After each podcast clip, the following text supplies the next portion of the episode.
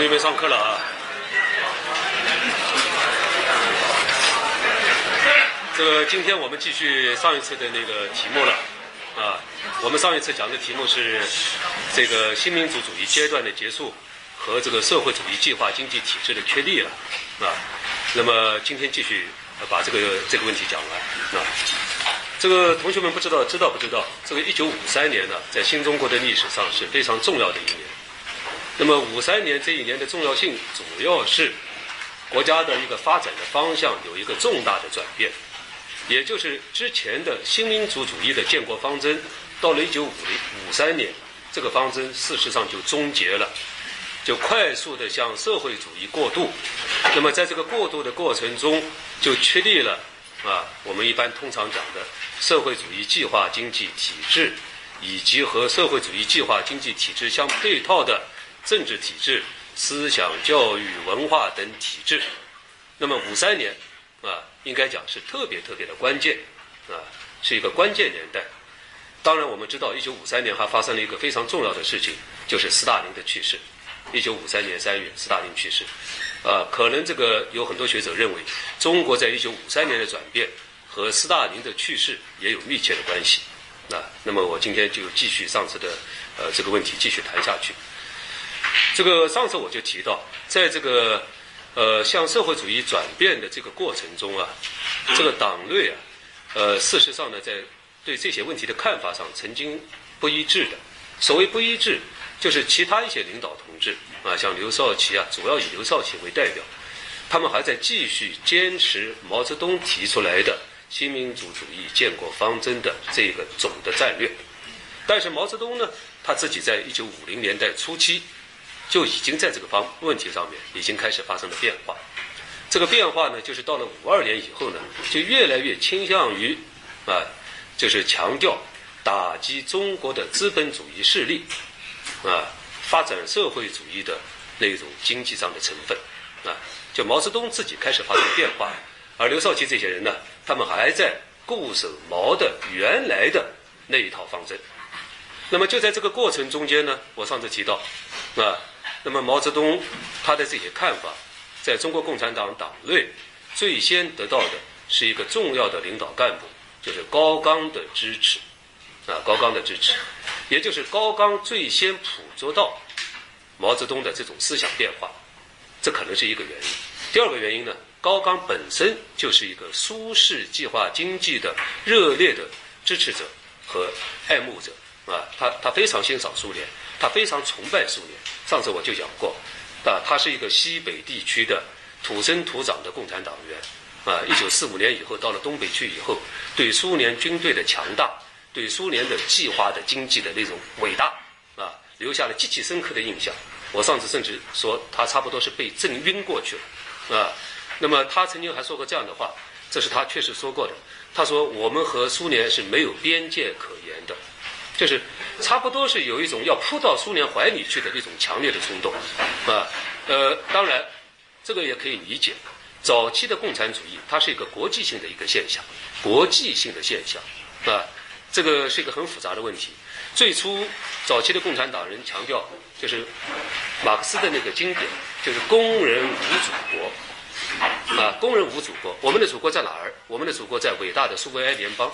啊，苏维埃联邦是一个没有地理概念的一个国家，没有地理概念。苏维埃社会主义共和国联盟，只要是拥护赞成苏维埃体制的，我们可以自动的加入那个联盟。这个概念在二零年代是许多共产党人都有这种思想。那么这种概念的转换是在三十年代毛泽东主政中共以后慢慢的转换的，也就是我们既是共产党人，但是更是中国人。啊，就这个概念是慢慢转换的，所以高岗呢，他是他也是一个老共产党员，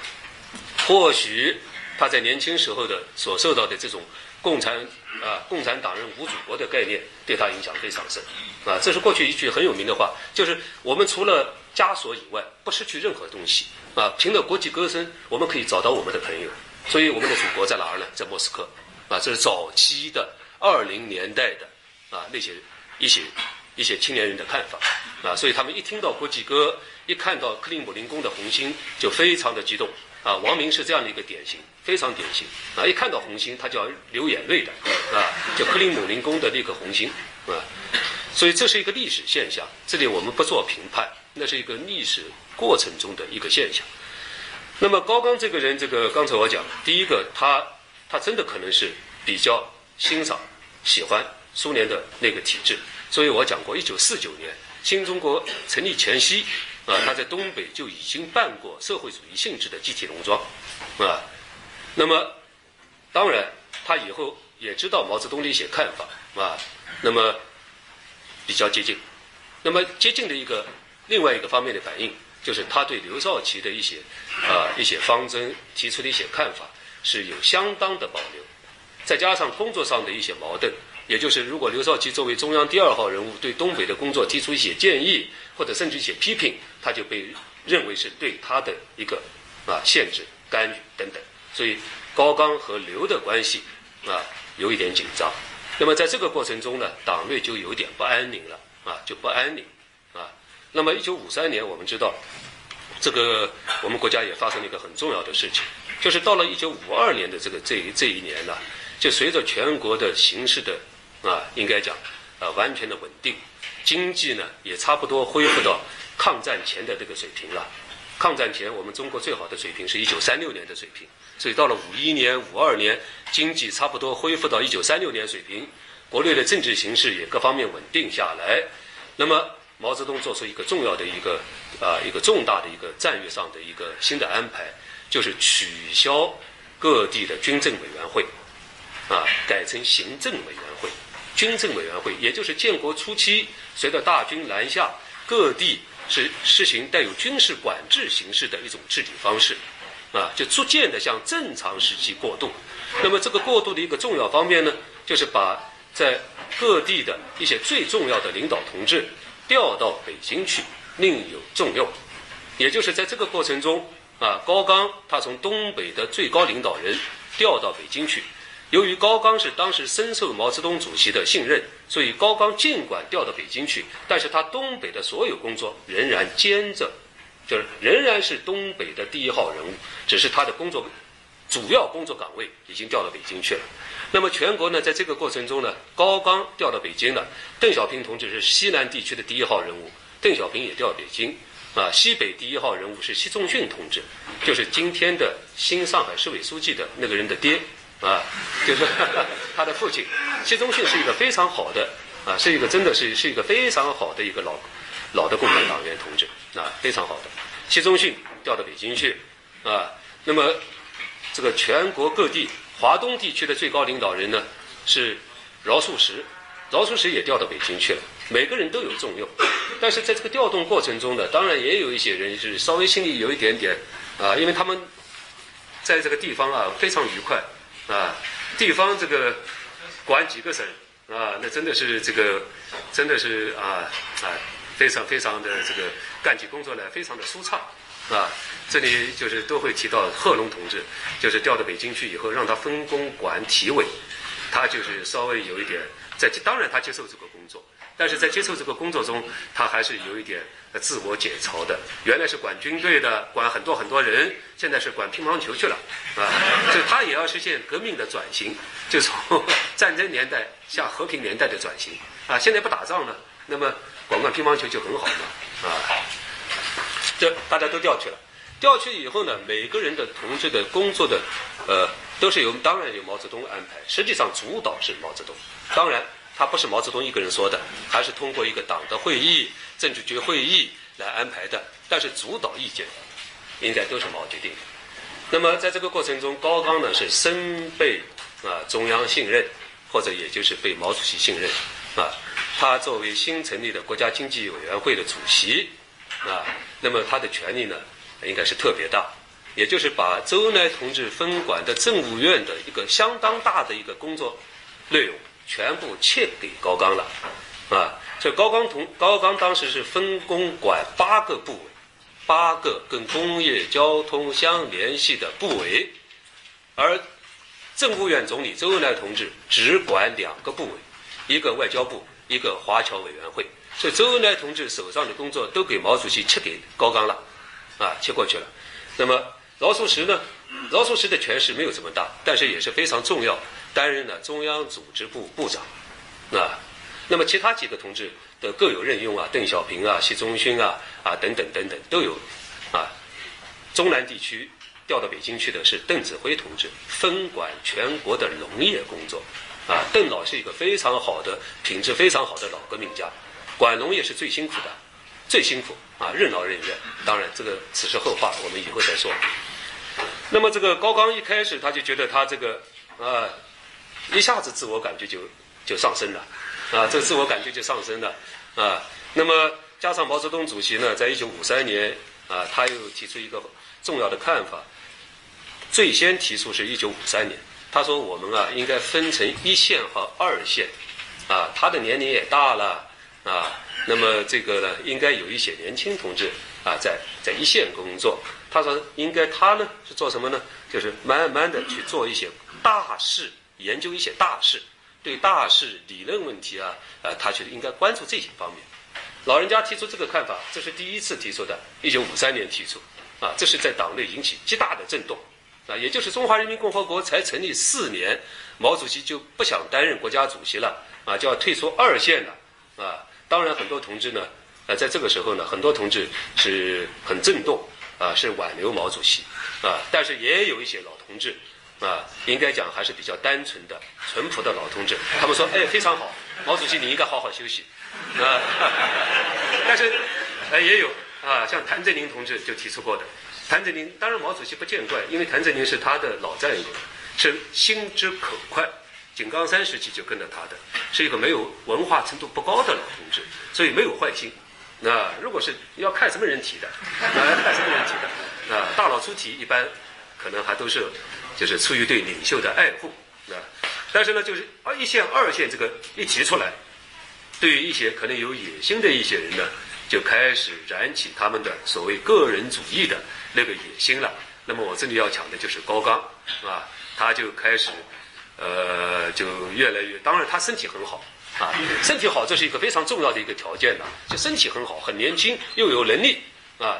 那么高刚在这个过程中就开始不断的就是散布对刘少奇的流言蜚语，啊，这是应该讲是破坏共产党规矩的，啊，呃，早在三十年代就曾经有过一些规定。就是党的重要领导同志不能在背后去讲其他领导同志坏话的，有话当面讲，有话在会议上提，不能在背后提。啊，这是三七年、三八年政治局开会都有一些什么党内生活的准则等等。但是事实上呢，由于党内的这个发展都是跟斗争相联系的，在这个过程中呢，都有一个站队和排队的问题，大家理解吧？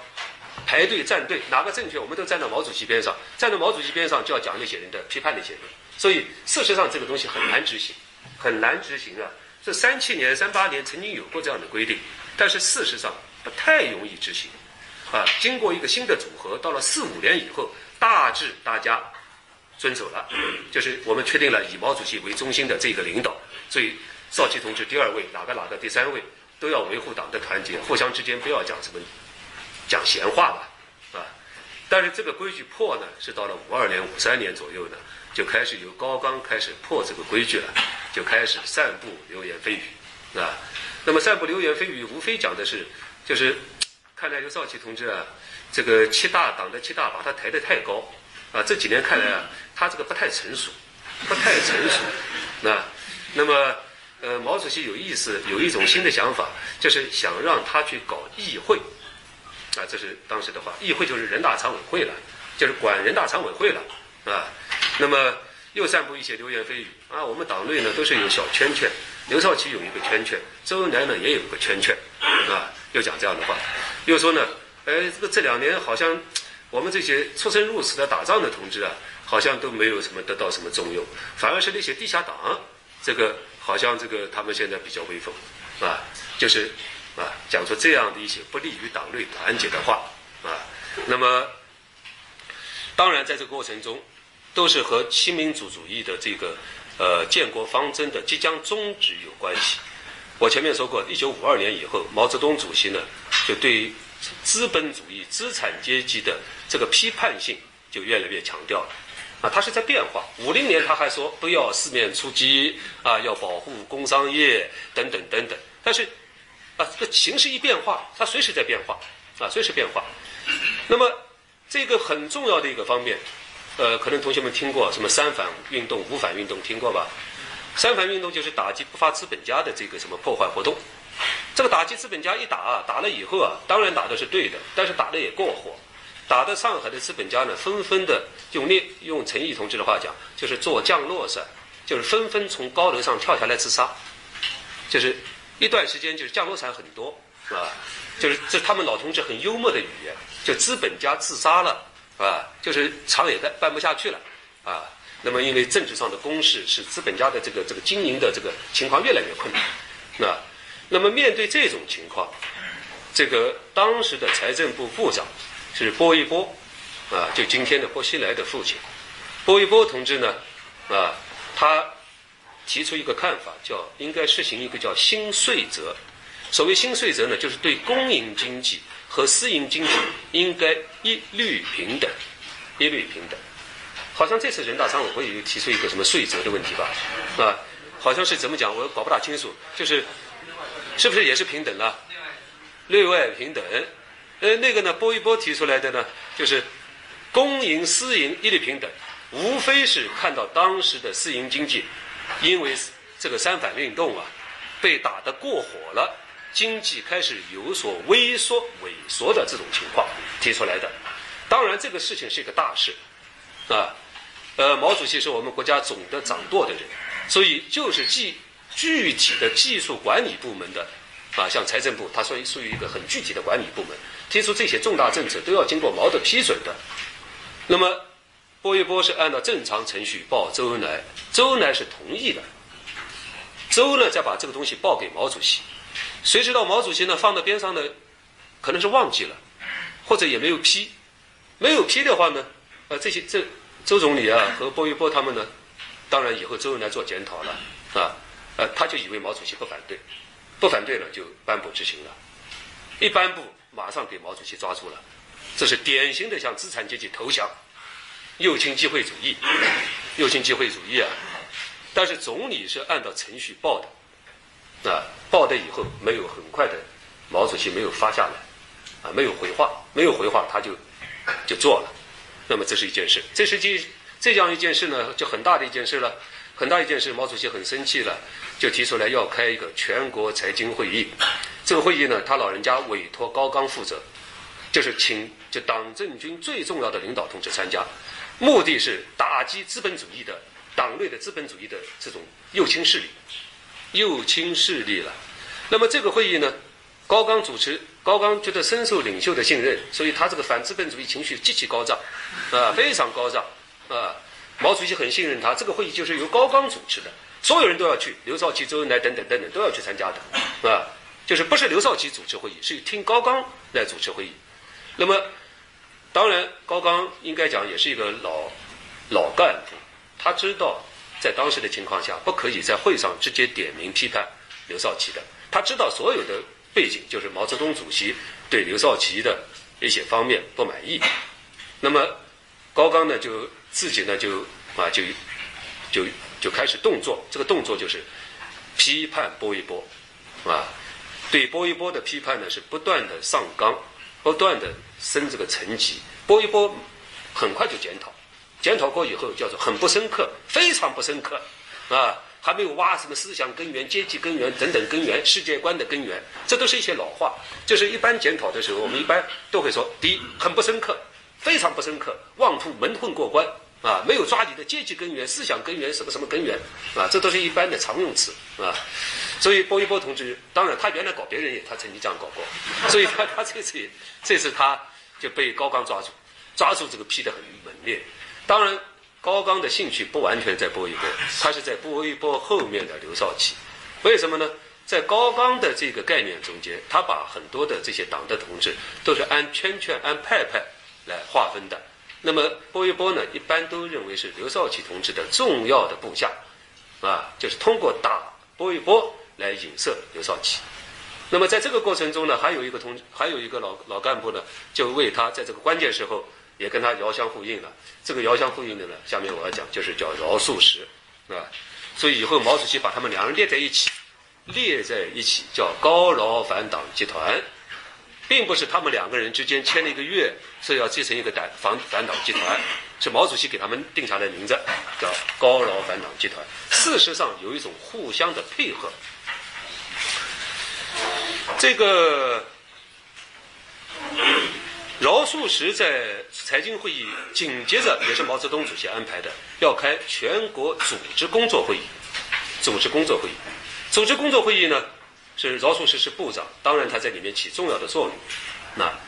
那么这个在这个中共七大以后啊，党的组织工作呢，长期以来是刘少奇分管的啊。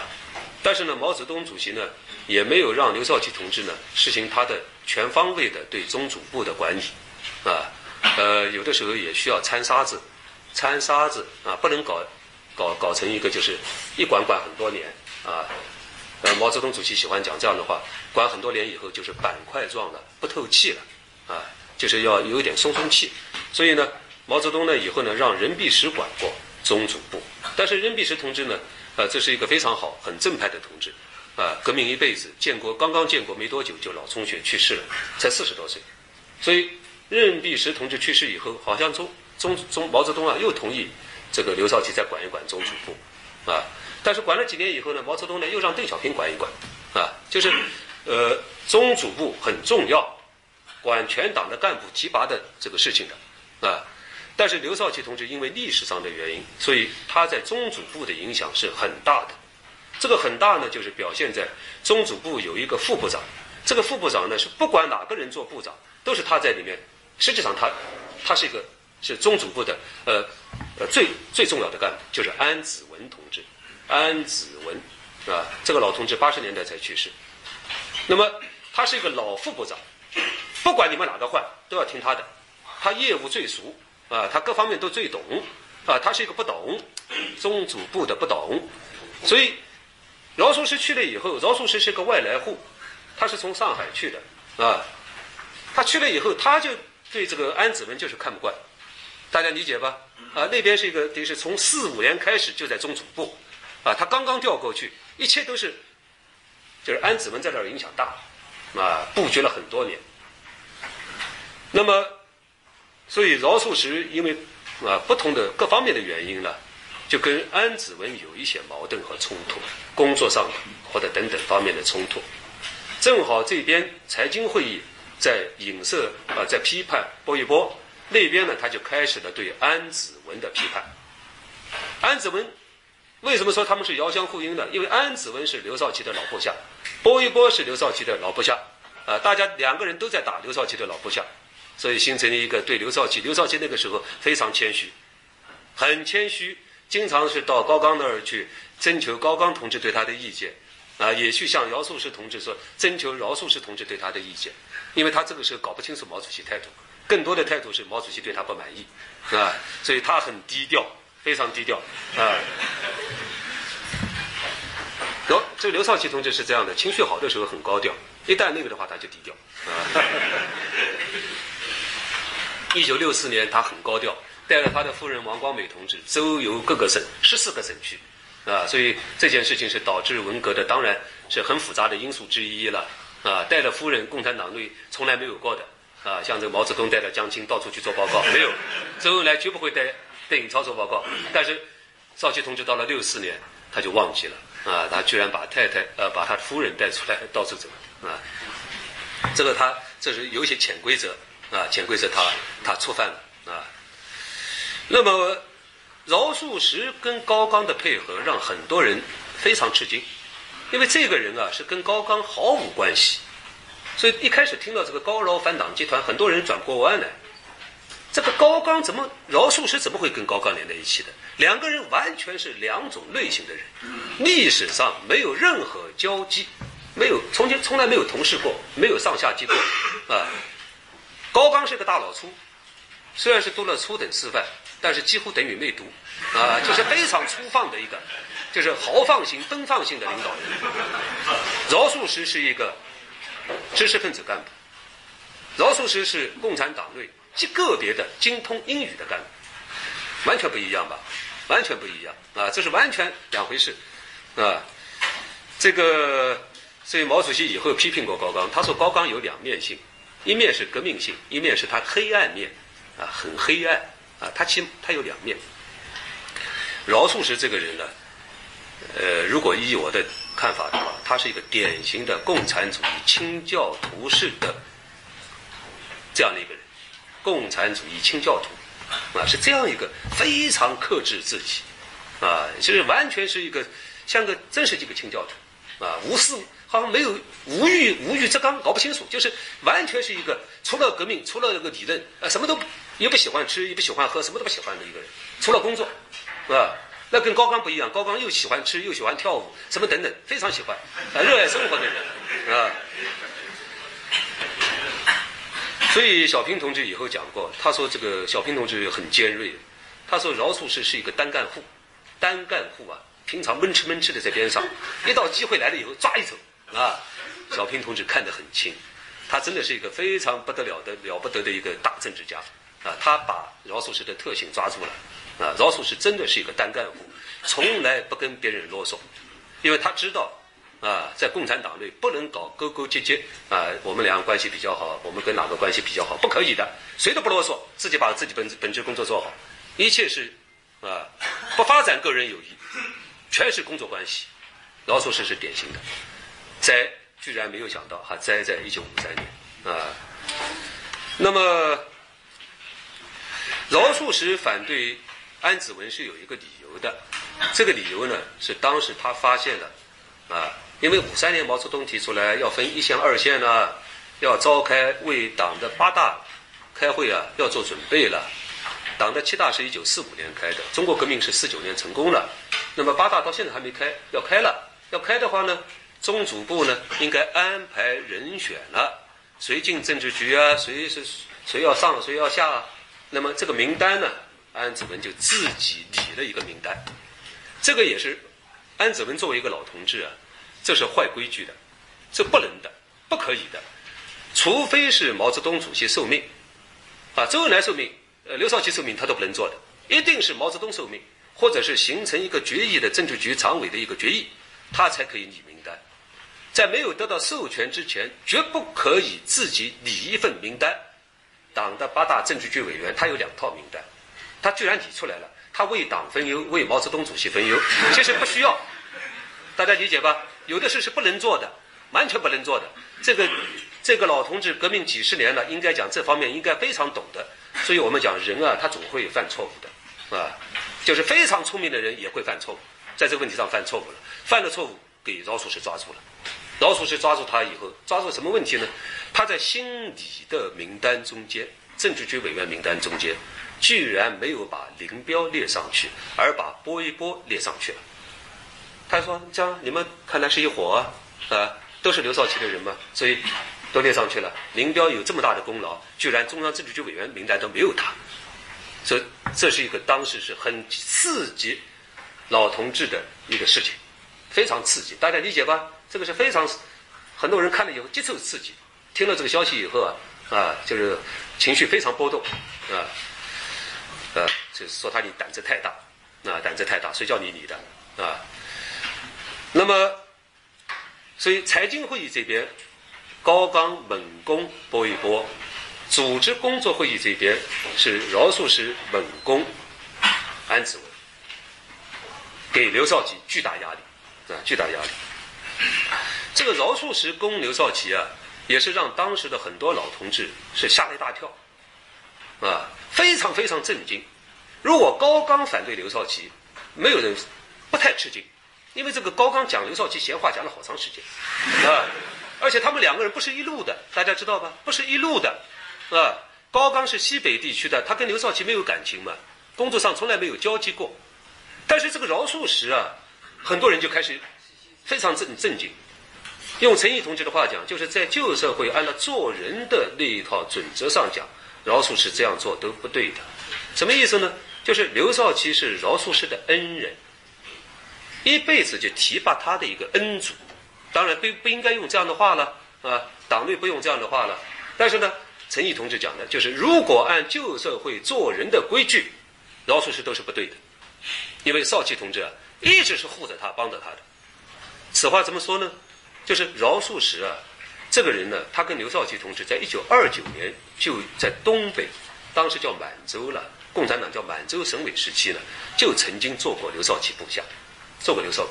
他跟刘少奇同志的最早交集是在东北地下时期，就结下了一种应该讲革命关系或者是战斗战友的关系，就成了一个上下级的关系。那么饶漱石在三零年代啊，共产党革命最艰难的这一段时间呢，他是在中共驻莫斯科代表团工作，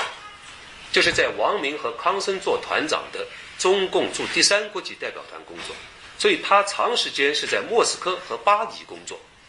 饶漱石在巴黎，共产党在那个时候在巴黎办了一个很有名的报纸，当然钱都是苏联人提供的。这份报纸叫《救国时报》。一九三五年办了以后呢，这份报纸是通过海路转到上海，再转到整个的就是，呃，在国统区流传。因为红军长征了以后，整个国统区听不到共产党一点声音，所以这个空档呢是共产国际王明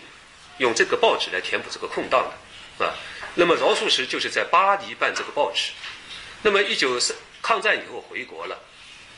饶漱石这样的一个背景，长期的地下党干部，如果不是刘少奇同志给他重用的话，他建国以后要不出任何事，建国以后最多是副部长、副部长，或者像南京大学校长，就是这样的。啊，南大校长，因为他是一九二五年的党员，都是这样的。啊，建。我们这个这个五十年代很多大学校长都是二十年代共产党员一样的，匡老只是其中之一。很多中山大学、西西这个西安交大、上海交大、山东大学都是二十年代共产党员做做校长，都是长期的文职干部，文职干部了，他都没参加过长征的啊。所以这种经历一般是副部级啊。我们现在也来讲一个副部级啊，就副部级做一个副部长，可是他的地位以后那么高。什么原因呢？就是刘少奇同志啊，就是对他啊重用。因为我我想你们大家都知道，三十年代后期以后啊，毛泽东主席和刘少奇同志啊有一个亲密的战友关系啊，因为都在反王明的基础上，他们开始建立了一个深厚的互相支持的关系。所以刘少奇同志被毛泽东派到新四军啊，当时项英还在，主要目的是为了取代项英的。啊，项英是因为在历史上跟王明关系比较多，啊，另外呢，在方针政策方面呢，跟毛泽东有差距，啊，对毛的一些重大的战略理解不深，啊，那么在这个过程中，刘少奇提拔了一个重要干部，就是饶漱石，饶漱石当时被刘少奇提拔起来，啊，是作为以后取代项英的，就是一个新的新四军啊，华中地区党的一个最重要的一个，啊，这样的一个。一个一个重要干部，所以刘少奇在一九四二年的这个毛泽东把他召回延安去，帮他一阵搞延安整风的时候呢，这么重要的一个新四军政委这个工作呢，刘少奇就推荐饶漱石来做的。以刘以饶漱石的资历是不能做这个位置的，他的资历不够，特别是没有军中履历。按照当时的党的规矩，陈毅同志要服从饶漱石的领导。为什么不用陈毅呢？因为陈毅在历史上一贯反对，不是一贯，多次反对过毛泽东，反对过毛主席，就是二九年左右反对毛主席，所以饶漱石从来没有反对过毛主席。当然，刘少奇的这些安排都得到延安毛泽东主席的批准的同意的，啊，所以陈毅同志呢，在四十年代，在在我们苏北，啊，在盐城这一带，啊，还是很压抑，心情压抑，啊。心情压抑，就是饶漱石经常叫他啊开开会啊，啊，请你谈谈你历史上怎么反对毛主席的，就是让他压抑啊。所以饶漱石那个时候很威风啊，毛主席对他很好，亲切的称他叫小姚啊，小姚。有两个小姚了，前面一个小姚就是饶漱石，后头一个姚是姚文元啊，两个小姚。所以这个，按理讲，饶漱石，你们呃，上次我也讲过，整个华东局的第一书记是饶漱石，陈毅同志在第二个第二号人物，第二号啊，都是因为毛泽东主席的欣赏啊，但是没有想到，他居然现在也反反对起刘少奇来，啊，反对刘少奇。那么高岗这个在这个过程中呢，他做的比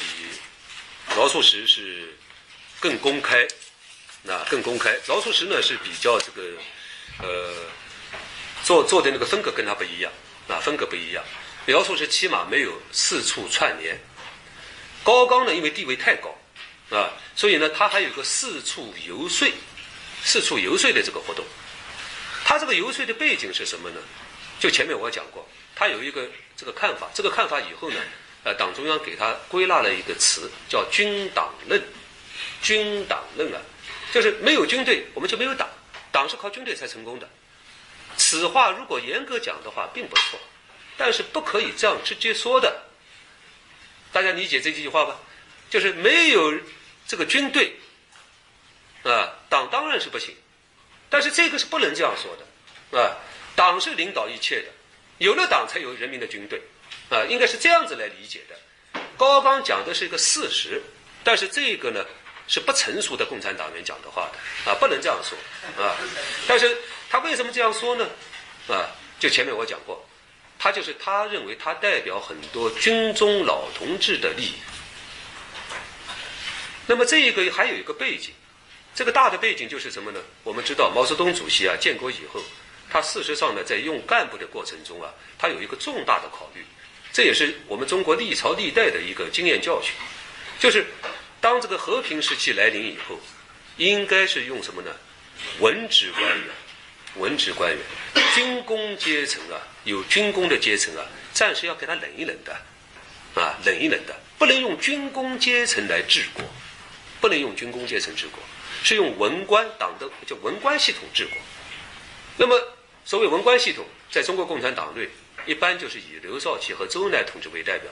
那么，周恩来身份呢还多重一点，当然他也代表军中利益，但是他更多代表的是一个行政系统的利益。啊，所以这是毛主席的一个整个四九年以后建国的一个最重要考量，啊，所以冷却一下军中同志啊，不是不是说你过去是个战将，现在就应该当个什么什么什么东西，不是的，也给你有很好的安排啊，呃，贡献大的当个晋南军区司令、副司令、装甲兵副司令、副政委，不是很好吗？啊，你还要还要什么呢？啊，想一想过去革命先烈啊，这个这个这个应该是羞愧难言，对不对？啊。毛主席多次讲过，啊，最好的人都死光了。他有时候讲气话，他对这些老同志不满意的时候，就用这些话来刺一下他们。好人都死光了，啊，哪个哪个好的不得了，二七年就死了，啊，讲的也是对的。二十年代的那些具有理想主义的那些青年人啊，啊，都是被国民党杀害了，那真的是这样子的了。啊，像蔡和森这么好的、这么优秀的人啊，是吧？一九三零年、一九三一年嘛，就是给广州的国民党的当局啊。钉死的，用钉子钉死的，啊，所以这个血海深仇真的是要要这样子看的了，啊，上次我就讲过嘛，是国民党先拿刀来杀共产党，所以再杀过去，是啊，就是这样一个过程。所以好人，毛主席有时候会讲讲这样的气话，好人死光了，啊，那么高刚，他当然他是一个老粗啊，他不懂啊，他不懂毛主席的这个盘子里是什么东西，搞不大清楚的。他不去想，他总觉得毛主席对他好，啊，他就知道这个东西，啊，高岗从来没有说过毛主席任何一句不好的话，饶漱石从来没说过一句，他们从来没有反对过毛，啊，这是应该是要实事求是讲。高岗呢，他现在是，因为现在是开始要一个权力重组啊，又在批判刘少奇的什么新民主主义了，啊，又在批判薄一波了，那毛主席看来是不要他了，那么他叫游说。游说最重要游说的人物，啊，他是游说林彪，啊，林彪了，林彪在党内、军内都有，在当时应该讲是有崇高的威望的，崇高威望，战功太大，啊，半个中国都是人家打的，啊，建国以后就被冷自动冷却，自动冷却，表现出无欲则刚，啊，无欲无求，什么都不做，啊，那简直不得了啊！这人看到是高风亮节啊，大家理解吧？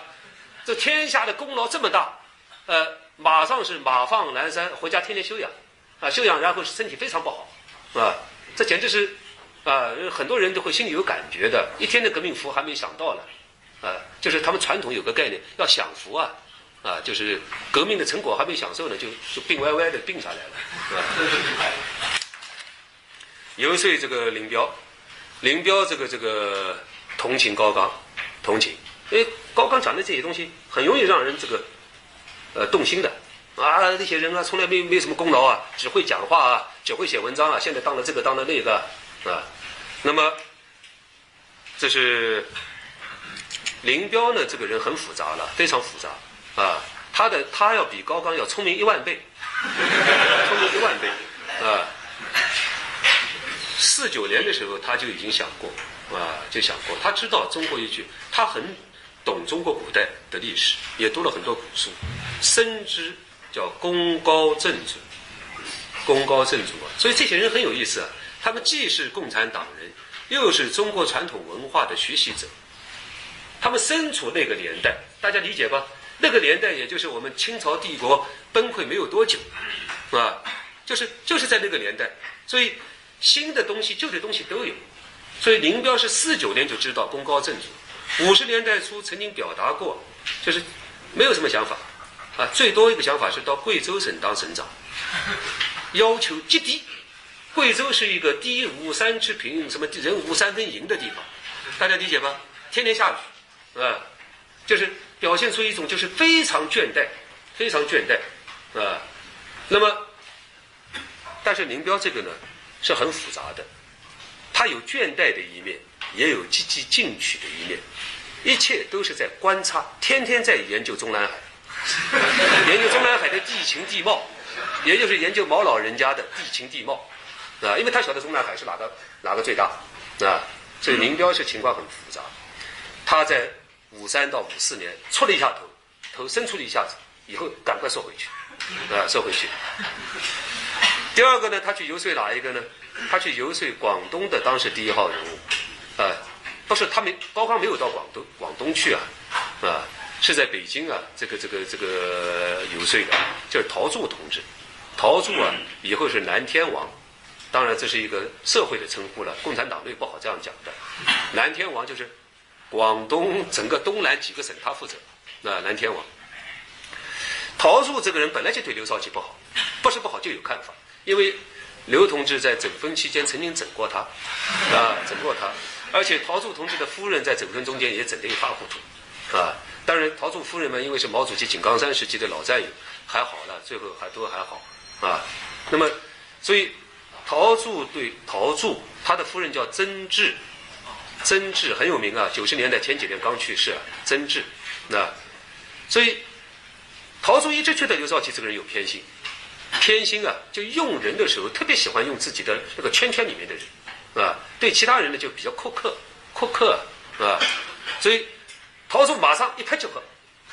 陶铸是一拍即合的，林彪是比较滑头的，伸出来一点点又缩回去一点点，啊，他到底是经验老道，陶铸呢性格上比较粗糙一些，粗糙一些，是吧，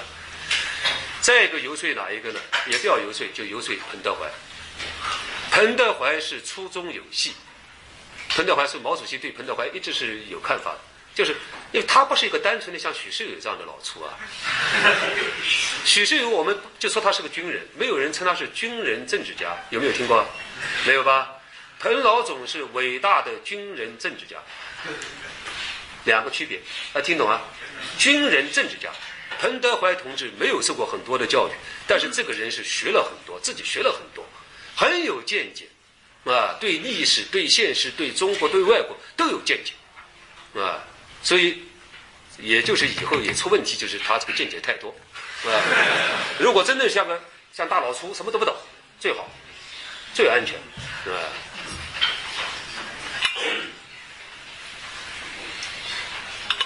那么这个彭德怀也是一个老同志。经验非常丰富。刚才我讲他虽然是军人，但是彭大家不要忘记，彭老总做政治局委员，从三六年就做政治局委员了。他比邓小平同志早将近二十年，啊，因为那个时候依重他，依重他，非常依重他。这彭老总很懂政治，很懂政治。他听他讲话，他不表态，就听。大家还听懂这个意思吗？正确的态度是什么？正确态度就是你一讲话，我马上批判你，然后检举揭发你，这叫正确的态度。他不检举不揭发，听，但是他不表态，不表态这已经是自己跟他画了一个界限，啊，但是也认为以后毛主席说了，过了几年彭德怀倒台的时候，毛泽东说高岗的后台就是彭德怀，啊，叫彭高劳反党集团。其实彭德怀可怜了，一句话都没讲，呃，一句话都没讲。但是没讲话就不行啊，你要当场揭发，啊，就是你马上要去揭发去。嗯，为什么他不高兴呢？彭老总能听进去了。第一个，他和高岗同志不跟高岗啊老关系，在延安时期大家就知道，就是老朋友。更重要的革命友谊是在抗美援朝。抗美援朝我上次讲过吗？因为大后方东北是整个抗美援朝的总后方。后勤总基地需要高岗的全力的配合，啊，后勤保障方面，呃，高岗多次在朝鲜战争中间到朝鲜去，等等等等，就跟彭老总结下了很深厚的那种所谓战友关系，啊，战友关系，不是没有个人关系，就是很密切的那种工作关系，互相之间有好感，啊，彭德怀称他是，对啊，高岗很尊敬彭德怀，彭德怀称他是高麻子，啊，就是很亲切的个人。很亲切的关系，啊，周恩来同志不会的，周恩来看到都是高岗同志什么的，他没有什么高麻子这种说法的。下面他游说两个人碰壁了，游说到陈云和邓小平的时候，碰壁了，这两位同志都当场就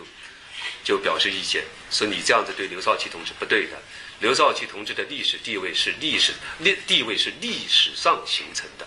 这是邓小平同志的话。呃，当场就告诉他，你这不对，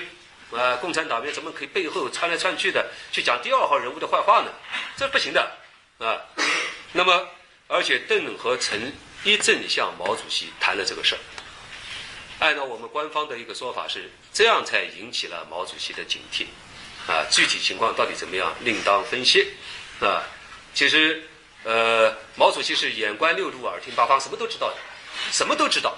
啊，什么都知道的啊，只是他什么时候出牌，什么时候不出牌而已了。那么到了这个过程中啊，因为这个时候啊，我上次讲过嘛，高岗是因为是一辈子是在东北和西北干革命的，对祖国的纷扰的这个什么，特别是江南嘉秀地啊，从来没来过。所以一九五三年十月向毛泽东主席请假啊，就身体疗养疗养，看看江南，毛主席批准的。也批准的，就是也不可以随便出来这个走来走去的，啊，都要工作关系。所以高岗是历史上到这儿来过一次，在南京、无锡、无锡待过几天，啊，到太湖看了一下子，啊，然后在上海住了一下，到杭州去见林彪，啊，其他地方没跑过，啊，高岗这么地位这么高，也没去过广州，没去过什么成都，都没有，马上就自杀了，很快就死了，啊。那么到了这个过程中，毛主席开始发生重大变化。啊，毛主席变化就是开始，在一九五三年十二月，毛泽东主席就已经开始表达对高岗的不高兴。啊，呃，他有一句很有名的话，他说：“北京现在有两个司令部，一个是烧洋火，一个烧阴火。烧洋火的是以我为首，烧阴火的不知道是哪一个。”主席这个语言不得了。那么这个。现在呢，毛泽东主席呢，呃，态度变化了。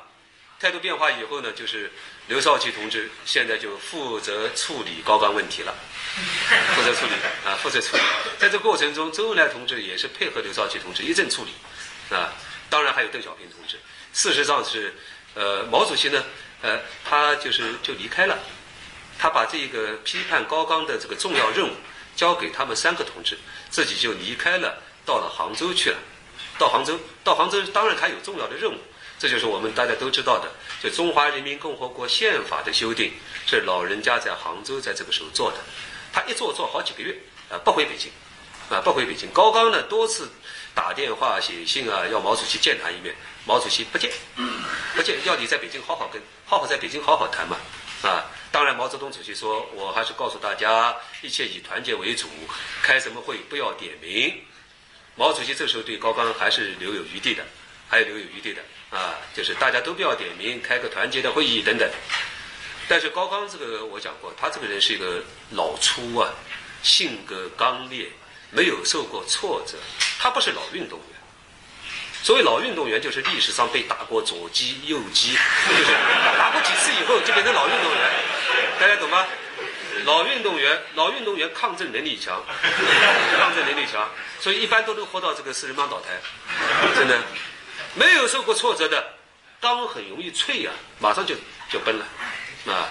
所以高刚呢，这个在五四年呢，就是这个呃两次自杀，这个第一次自杀呢，就毛主席对他看法就变了。毛泽东主席是最恨别人自杀的，他认为自杀是什么呢？是要挟。要羞、要挟，啊，可耻，或者叫没出息，没出息了。他第一个思维是是个示威啊，自杀不是一个软弱表现，你是一个以死来抗争啊，啊。所以本来毛主席讲嘛说，第二次自杀是一九五七呃五四年的八月，啊自杀死了，啊。毛泽东等他自杀死了以后讲话了，说本来是准备给他到延安当地委书记的，啊，但是这个话如果早一点讲的话。高刚可能就不会死，但是他老人家一句话一直不讲，等到高刚死了以后才讲，啊，这个当然，呃，这个他是虽然说是这样说了，啊，这个高刚能不能忍住，啊，能不能接受这个地委书记的安排不再自杀，都是未知，因为高刚我刚才讲，因为他太顺，太顺了，从来都是他整别人，他没被别人整过，所以一旦被别人整的话，他就吃不消了。啊，所以这一点就是习仲勋同志非常了不起的。习仲勋啊，就是刚才我提到的那个那个领导同志的父亲吧。这个人是是是是，当然他这个这个他在党内时间很长，老同志二十年代的。一九六二年，毛主席一下子把他废掉，他的地位是国务院秘书长、中央书记处书记、国务院副总理，废到怎么废的啊？从这么高的地位一下子打到洛阳拖拉机总厂下面的一个分厂的副厂长，但是习仲勋同志接受，接受党的考验，一接受是几十年了，终于一九七八年复出。你看，要没有那个这种这种坚定的这个，当然很多很多这个素质啊、意志啊，是熬不过来的。昨天还是副总理，今天是副厂长，而且是。这个副厂长是小厂的副厂长，啊，说习仲勋同志他比其他老同志受难更早，一九六二年就受难，一九六二年受难的，所以他的儿子要比其他的高干子弟要懂事的多，大家理解吧？要懂事的多，呃，他的这个人生成长的这个感悟要比别人多得多，其他都是文革以后在家庭受冲击的，他这个六二年就受冲击了，啊，六二年那个受冲击概念完全不一样。那么，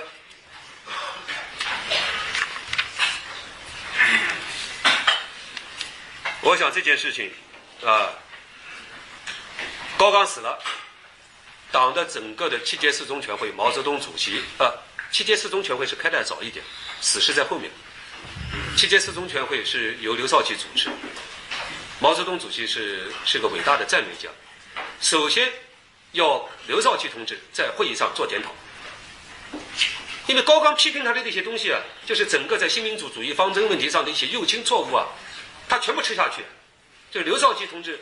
刘少奇是在七届四中全会上由他领导批判高刚，但是其前提就是他向全党做检讨，检讨他的右倾机会主义。刘少奇同志，大家过去在四九到五四年这段时间，那是威望不得了，啊，现在让我们大家都知道，他也犯错误，他也犯错误。这毛泽东主席要他做个检讨，当然毛主席既要他做检讨，也说啊，你也不要检讨的太过分，适当的就可以了。啊，刘少奇遵命，在那个会议上先做检讨，事实上是把高刚对他的批评全部吃下去。第二个，彭真同志做检讨，因为彭真同志啊也是刘少奇的一员大将，做检讨，也是毛泽东主席要求在会上做检讨。啊，因为高刚揭发他、批判他在东北解放战争问题上的右倾机会主义，右倾啊，呃，那么这两个检讨做完以后，啊，就是宣布高饶反党集团，加强党的团结统一，啊，什么惩兵、惩前治病，什么什么什么那个叫什么惩前啊，病后治病救人 等等等等，这两个人是不堪党的挽救啊，顽固的和人民和党为敌啊，成了一个敌人啊等等。那么饶漱石呢，本来毛主席对他的措施啊没有这么严重啊，没有这么严重，突然在这个。呃，一九五五年党的一个会议上，发生了一件事情，就是上海公安局的那个局长杨帆的事情爆发和潘汉年事情爆发。潘杨，这是饶漱石的部下，听过这个人吗？两个人名字吧。潘杨事情暴露，啊，被揭发出来，被揭发出来以后呢，因为这个四九年以后啊，饶漱石作为上海的最高领导同志，曾经同意过。潘和杨提出的一个对敌斗争方针，就是以特制特，啊，听懂？以特务来治特务，就是四九年以后啊，抓了很多过去共产党的叛徒，这些叛徒呢，原以后都是国民党特务，现在把他们抓住以后呢，不是把他们杀掉，而是利用这些叛徒的价值，让他们还是装成特务跟台湾继续联系，呃，骗台湾，从这个叫以特制特，听懂了吧？那么以特制特呢，是饶漱石批准的，因为他是华东局最高负责人，代表党的批准的。那么现在呢，被认为是跟美蒋特务勾结。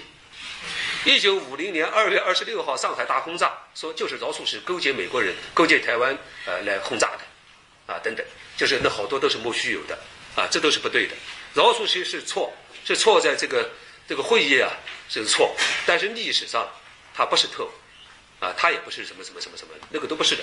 所以对他的问题就升级了。本来还保留党籍等等等等，因为潘阳事件，突然问题升级。在这个过程中，还有一件事情，就是潘汉年同志在会议中间突然的向党交代了他的历史上的一个错误。这个错误就是一九四三年在南京见过汪精卫。这件事情让毛泽东主席是绝不能容忍。为什么呢？因为他向毛泽东主席隐瞒了这件事情，隐瞒了，啊，隐瞒这件事情。他是在一九五五年的全国党的代表会议上面，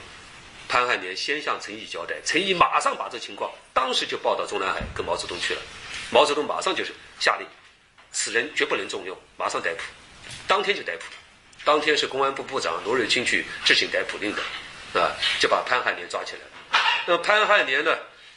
这个是，这个是这个过程就太复杂了。就是抗战时期，啊，曾经受的可能是被绑架或者什么什么等等，跟汪精卫见过一面，啊，就这个事。所以饶漱石这个问题就严重了。饶漱石是从一九五五年逮捕，到关了十年，一九六五年年龄大了，关了十年假释。可是，一年以后就是文革。马上再入狱，再入狱以后成为精神分裂症，啊，这几个这几个老先生啊，呃，都是在监狱得了精神分裂症的。胡风大家听过吧？胡风也是在监狱中得了精神分裂症，饶漱石也是得了精神分裂症，啊，那么一九七五年死在劳改农场，但是对他毕竟还念他是一个老同志。在劳改农场中间，啊，到七十年代，七二年以后享受每个月两百元的生活费，相当高，因为他不是一般人啊，两百元生活费配一个服务员，一个厨师，就失去自由，在劳改农场有一个房子，有一个服务员，有一个厨师，每月生活费两百元，啊，两百元，呃，所以这个是。饶漱石呢，这个在文革中呢也没有翻身，啊，因为他是反刘少奇的。按理讲，文革毛主席打倒刘少奇，是不是把饶漱石请出来，请他控诉刘少奇的罪恶？没有，毛主席打倒就打倒了，不管的，大家理解吧？啊，高岗呢，呃，文革中一直是作为一个反面人物，从文革前到文革中都是反面人物，啊，但是高岗的所有的文革中的批判刘少奇的，给刘少奇加的帽子。最早的版本都是高岗揭发的，剥削有功论啊等等等等的，还有一九啊这个一九五四年七届四中全会上刘少奇同志的自我检查，他的检查。啊，所以刘少奇你没有什么讲的，你自己过去检查的右倾嘛啊，所以毛主席啊这件事情是做的干净利落，非常漂亮啊，非常漂亮，嗯，好，我们休息一下，休息。